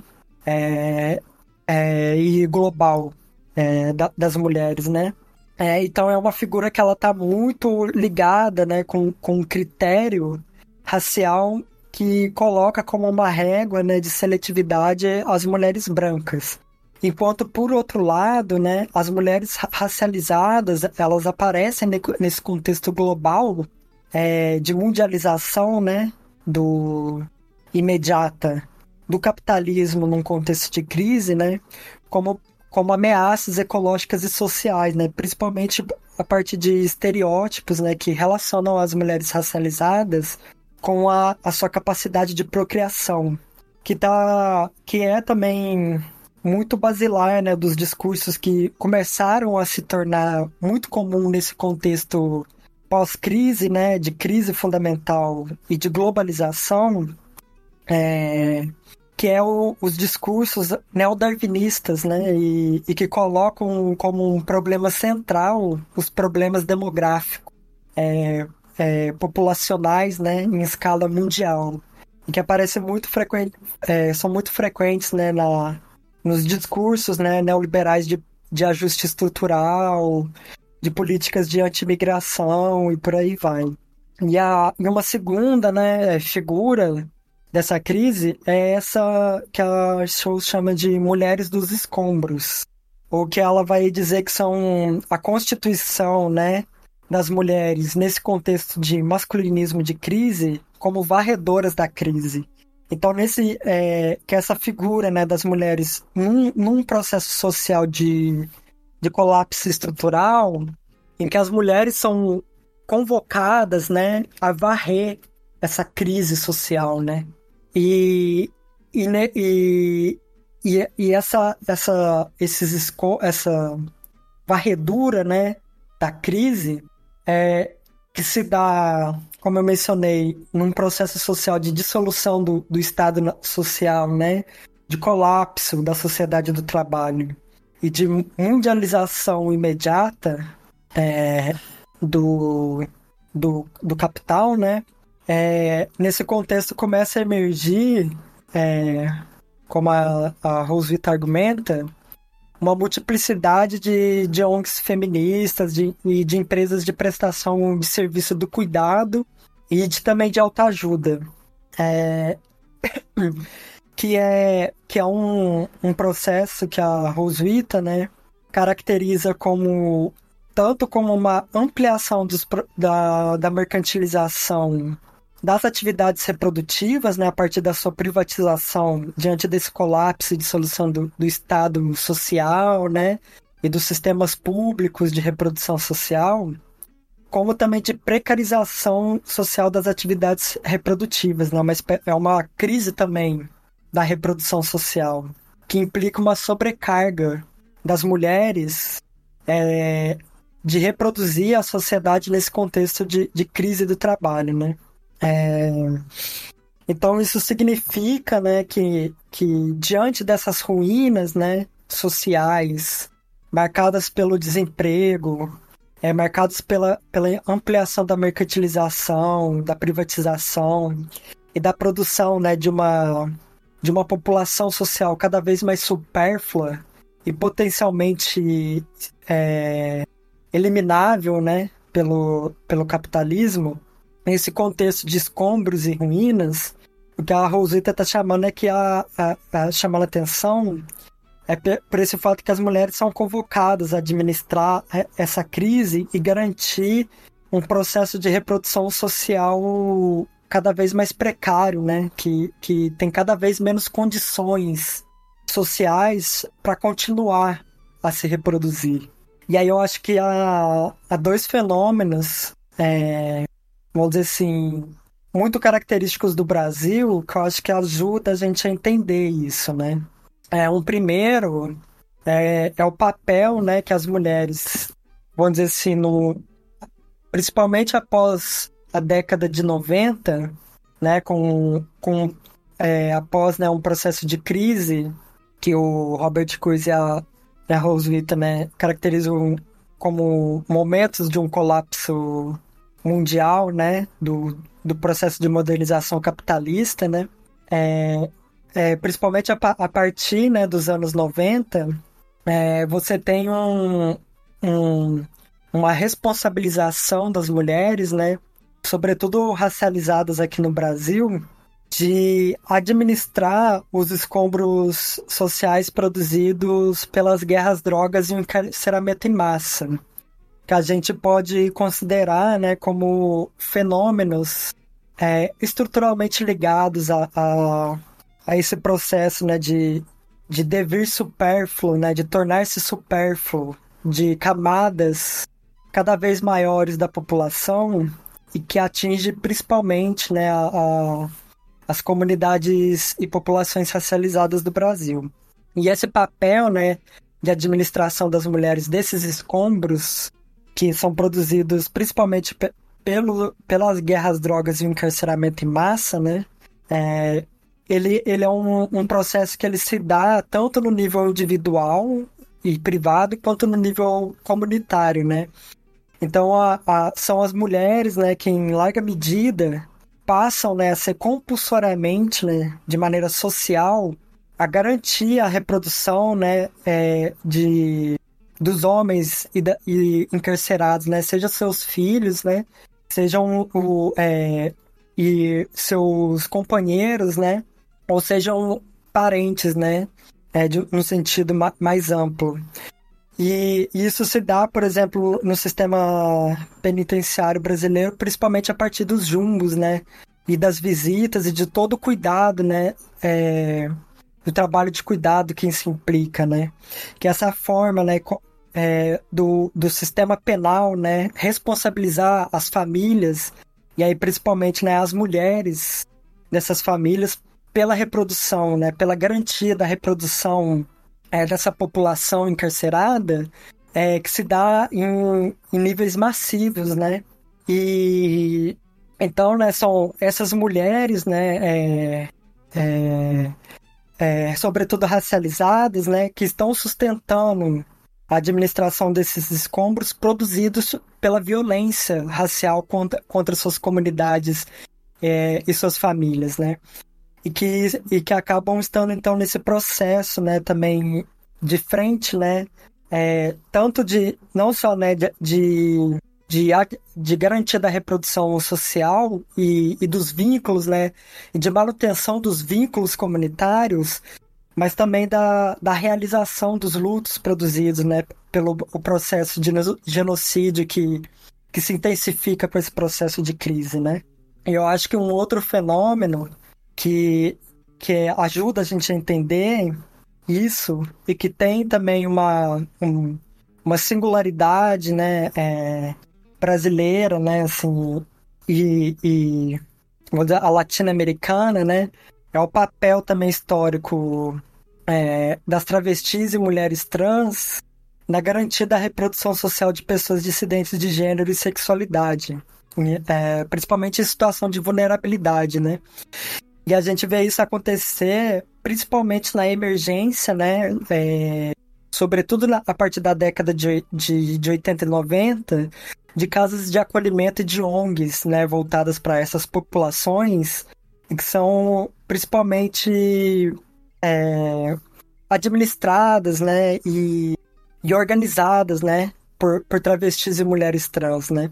Então, nesses dois exemplos, assim, que eu trouxe, eu acho que ajuda a ver, né, é, como que a partir da, da, das relações de gênero entre masculino e feminino, né, pelos processos de genderificação social, num contexto de crise, né, é, como que, que, que esse processo ele, ele convoca de uma maneira compulsiva e sistêmica as mulheres e pessoas dissidentes de gênero feminilizadas a, de, a desempenhar esse papel, né? de varredora da crise dos escombros e, e garantir, né, é, a partir desse papel, é, as vinculações sociais e a reprodução dessas vinculações num contexto de desintegração e de violência intensificada em escala ampliada, né, de intensificação em escala ampliada. Então, é, assim, para fechar, né, é, essa, essa resposta minha que ficou bem longa. É, eu acho que to, todos esses fenômenos, né, que eu, tô, que eu trouxe aqui, eles são para shows, né, sintomas de um mesmo processo de fundo sistêmico e abrangente de intensificação da violência patriarcal, do, do patriarcado, né, produtor de mercadorias, no seu, no seu contexto de crise, né, e e também de crise dos papéis de gêneros na, nas quais como é, no interior da, dessa crise, né, de, desses papéis de gênero, né, que como, como eu mencionei, esses papéis, eles ao mesmo tempo que eles são sistemicamente, né, compulsoriamente embaralhados, como por exemplo, com o fato das mulheres, né, e de pessoas dissidentes feminizadas tendo que desempenhar papéis que são historicamente associados ao gênero masculino, como a garantia da, da sobrevivência de suas famílias e comunidades, como ao mesmo tempo que esses papéis são embaralhados, as suas hierarquias, né, é, é, estruturais não são postas em questão. E isso alimenta um, um, masculinismo de crise, né? Como eu mencionei. Como uma última questão que a gente queria te fazer, Agnes, eu queria te perguntar de que maneira é que a crítica do valor cisão representa uma superação de posições do marxismo tradicional e até mesmo do próprio feminismo no que se refere à condição da mulher na sociedade capitalista, mas também de outras formas de discriminação que a gente mencionou aqui, né, como racismo, xenofobia, antissemitismo, anticiganismo, etc. E eu acho que, assim, em relação ao, ao marxismo, né, tradicional, a, a, cri, a crítica do, do valor cisão, né, ela se diferencia principalmente, né, é, pela uma, uma crítica né, feminista é, do trabalho, né? E da, e da ontologia do trabalho, né? Que, como eu mencionei, como eu mencionei, né? Ao invés, né, da, da teoria do valor cisão, assumir né, um ponto de vista do trabalho para a crítica social, o que ela vai fazer é expor o trabalho né, como um princípio de coação social masculina. Né? E, e, ao, e, ao, e ao fazer isso, né, é, a, a crítica do valor cisão ela também estabelece né, uma ruptura categorial com outras categorias fundamentais da economia política que, a, que em decorrência dessa ontologização do trabalho e dos seus produtos também foram naturalizadas e ontologizadas, né, como é o caso da mercadoria e do dinheiro e do valor. É, eu acho que isso é um, um dos principais assim, é, traços né, de, de, de diferenciação da crítica do valor em relação ao marxismo tradicional. E isso, do ponto de vista emancipatório, significa assumir essa ruptura não como uma, uma ruptura meramente desdobrada né, no nível da teoria social, né?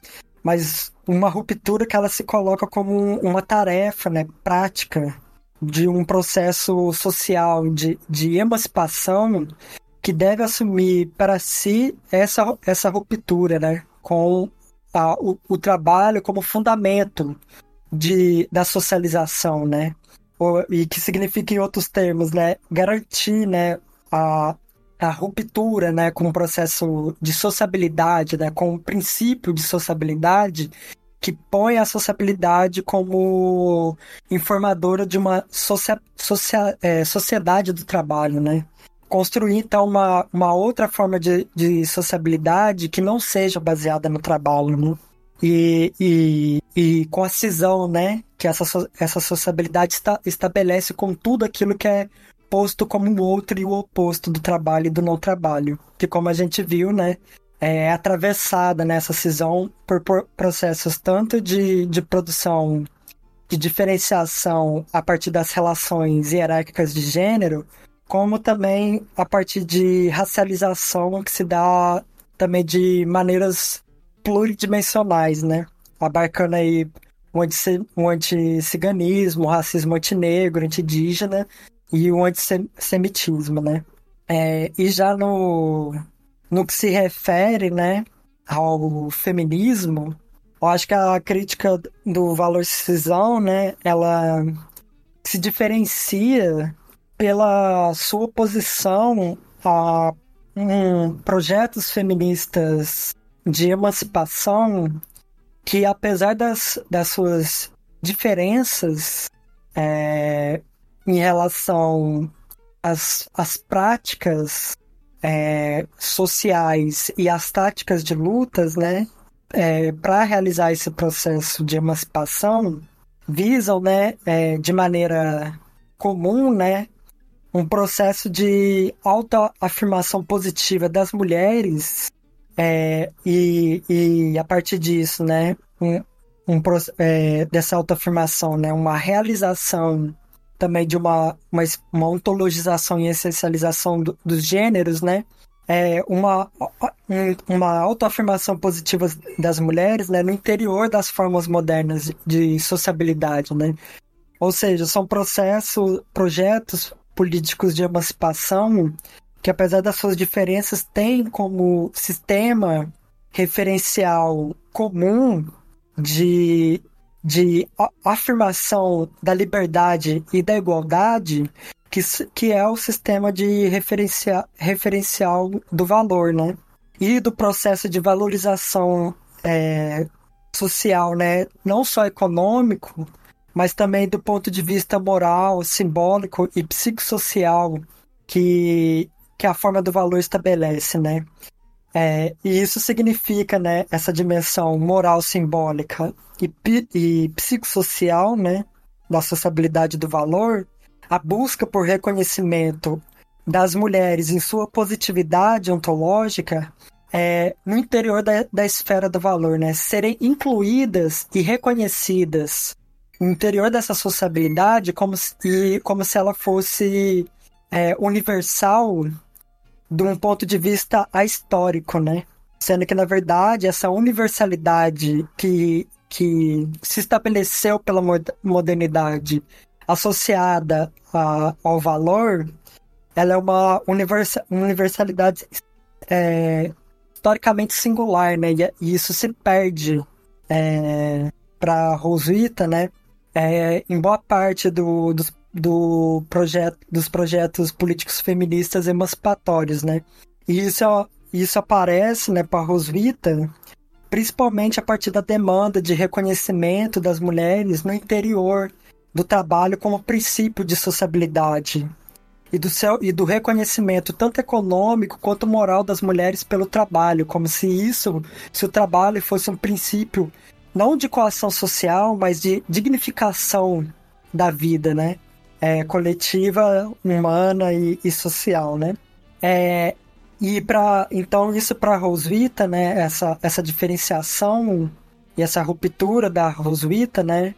Ela ela parece é, e eu acho que isso fica muito muito evidente na na entrevista que foi feita com ela saiu é, feita pela pela é, Thailise Leite pelo Marcos Barreira, né, que saiu na revista Margem Esquerda, a partir de uma de um comprometimento, né, de um compromisso é, da Roswitha, né, com uma abolição de todas as formas de mediação que constitui esse sistema é, de universalidade singular, historicamente específica, né? Do patriarcado produtor de mercadorias e do, e do racismo moderno, né? Que essa pretensão de universalidade que, que se dá a partir de processos sociais de automediação, né? Dessa universalidade, dessa universalização pelo valor cisão, que passa né, pelo Estado, que passa pela mercadoria, pelo trabalho assalariado pela democracia e pela é, reificação da esfera do cuidado, né? Que é também o, um perigo que a, que a Rosvita chama atenção é, em relação a, aos feminismos, né? De acabar igualmente essencializando né, e reificando a esfera dissociada do cuidado e da reprodução social como potencialmente emancipatória, né? Quando, quando para ela que se trata de fazer é abolir é, uma totalidade social que é fragmentária, né? Então, abolir não só a esfera do valor e do trabalho, mas também a esfera dissociada e reificada da reprodução, né? Em que essa distinção entre produção material voltada para o valor e reprodução ligada ao cuidado de deixariam de fazer sentido, né? Como sistemas referenciais de organização né, de inteligibilidade da, das, da vida coletiva né, e das formas de vinculação social. Bom, meus caros ouvintes, chegamos aqui a mais um final de episódio do AutoCast e, primeiramente, eu gostaria né, de agradecer a Agnes e Oliveira Costa por ter aceitado o nosso convite né, para voltar ao nosso espaço para falar sobre um assunto importantíssimo, né, que é sobre a teoria do valorização elaborada pela Roswitha Schultz. É, e assim, bom, resumida, né, eu só queria falar mesmo que é, o que a Agnes apresentou hoje é de suma, é de suma importância, porque a teoria do valorização, né, além de além de romper né, com composições do marxismo tradicional, por exemplo, a própria autorização do trabalho, o trabalho tomado como um ponto de vista positivo de uma crítica é, social, né? É, a teoria do marxismo desafia, ao mesmo tempo, é, um aspecto muito incômodo é, com relação ao meio marxista, que é, por vezes, tratar é, a questão da condição da mulher na sociedade capitalista como uma condição é, secundária derivada é, das juntas, derivada das juntas de classe, né? E como a Agnes apresentou muito bem, né, a Schultz afirma né, que é, a própria condição da mulher é o resultado né, de de uma dissociação de tudo que é feminino para fora da, para fora da esfera do valor. Né? E isso é crucial para se entender, é, isso é central para se entender é, a, própria, a própria dominação é, patriarcal é, do valor.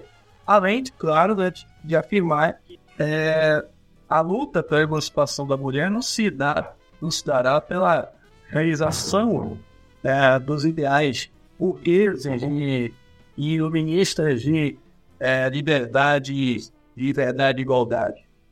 A luta pela emancipação é, da mulher se dá justamente pela superação desses é, ideais burgueses é, de liberdade e, e igualdade, aí como pela própria superação da dominação patriarcal do valor, né? Acredito que esse é uma das principais contribuições da Schultz, né, que a Agnes apresentou muito bem hoje, e eu espero que esse conteúdo possa ser é, de grande utilidade para, para os nossos ouvintes que estejam né, acompanhando esse episódio até aqui. Muito bem, minha cara Agnes, Gabriel, vocês têm considerações finais a fazerem também? Ah, primeiramente eu queria agradecer, né, de novo o convite, né, todo mundo que, que acompanhou, né, o, o episódio até aqui.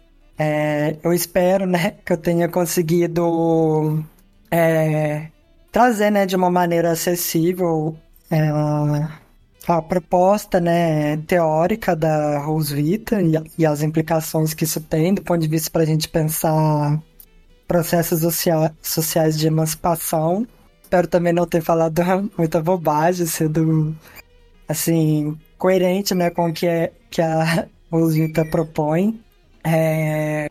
E é isso, assim, eu acho que eu tentei dar conta dos principais aspectos da, da teorização dela, né? E eu acho que é uma teorização que tem muito a, a contribuir, assim, pra gente não só é, é, conseguir né, é, compreender a forma social que, na qual a gente vive, né, e, a, e as dinâmicas, né, que, a, que elas constituem de sociabilidade, né, as suas lógicas específicas, né, de, de socialização, é, sem que a partir disso, né, a gente acabe reproduzindo, né, é, uma teorização do capitalismo que re realiza e reproduz né, uma secundarização é, de outras de, de outras formas né, de, de, de dominação que são internas né, essa, essa forma de sociabilidade como é, o patriarcado e o racismo. E, e que também a partir disso né, a gente estabeleça né, diálogos maiores, né, com, a, com essa teorização das shows, assim, no sentido de conseguir, né, a partir desse diálogo, imaginar e, e criar, né, outras formas, né, de vida social, né. Acho que é uma contribuição dela, da, da teoria da Roswitha, né, é a gente conseguir é, entender, né, quais são os pilares e os princípios de sociabilidade abrangentes, né, se dão em escala global, que caracteriza é, a nossa sociedade, né, produtoras de mercadorias, né, é, e a gente também a partir disso imaginar, né, então o que que outro mundo deve ser construído que não reproduza né, essa forma social. Acho que é um pouco isso assim que eu tentei trazer e também que, tipo, eu acho que é mais, sim, profícuo, né, na, no empreendimento e no esforço teórico que a, a, a Rosita tem tem realizado, né? Eu acho que essa conversa que a gente teve aqui com a Agnes foi muito importante para dar um pontapé inicial, né, para as discussões aqui no OntoCast sobre a contribuição da crítica do valor de associação em relação a criar essa ponte, né, entre a crítica da economia política, a crítica do marxismo tradicional, não é? A crítica de todas as formas de dominação social pelo valor, que com certeza uma das autoras mais interessantes, mais produtivas nesse sentido da atualidade tem sido a Roswitha Schultz, mas que, claro, não pode se encerrar nela e eu penso que trazer o interesse, não é, das pessoas para a obra dela e de outros autores elencados pela Agnes ao longo da entrevista, principalmente na introdução da entrevista, traga e inspire uma série de trabalhos muito interessantes, uma série de pesquisas muito interessantes que contribuam para uma crítica mais robusta da forma de dominação social, do valor da forma de dominação social pelo capital. Então, penso que foi uma contribuição muito importante que a Agnes deixou aqui pra gente com essa entrevista e eu espero que seja só a primeira de muitas conversas que a gente tem aqui sobre os desdobramentos e os avanços que a crítica do valor de associação vem trazido para os debates sobre as formas de opressão dentro da sociedade da mercadoria. Então é isso, meus caros ouvintes. Chegamos a mais um final de episódio podcast. Agradeço novamente a Agnes da Costa por ter aceitado o nosso convite para esse bate-papo enriquecedor e brilhante acerca da teoria do valor cisão ou teoria do valor de associação, elaborada pela Rosvita Schultz. E agradeço a você também, ouvinte, por ter ficado conosco até o final. E espero né, que esse episódio tenha sido de grande valia, de grande importância para você, meu caro ouvinte. Então, até o próximo episódio. Até o próximo podcast.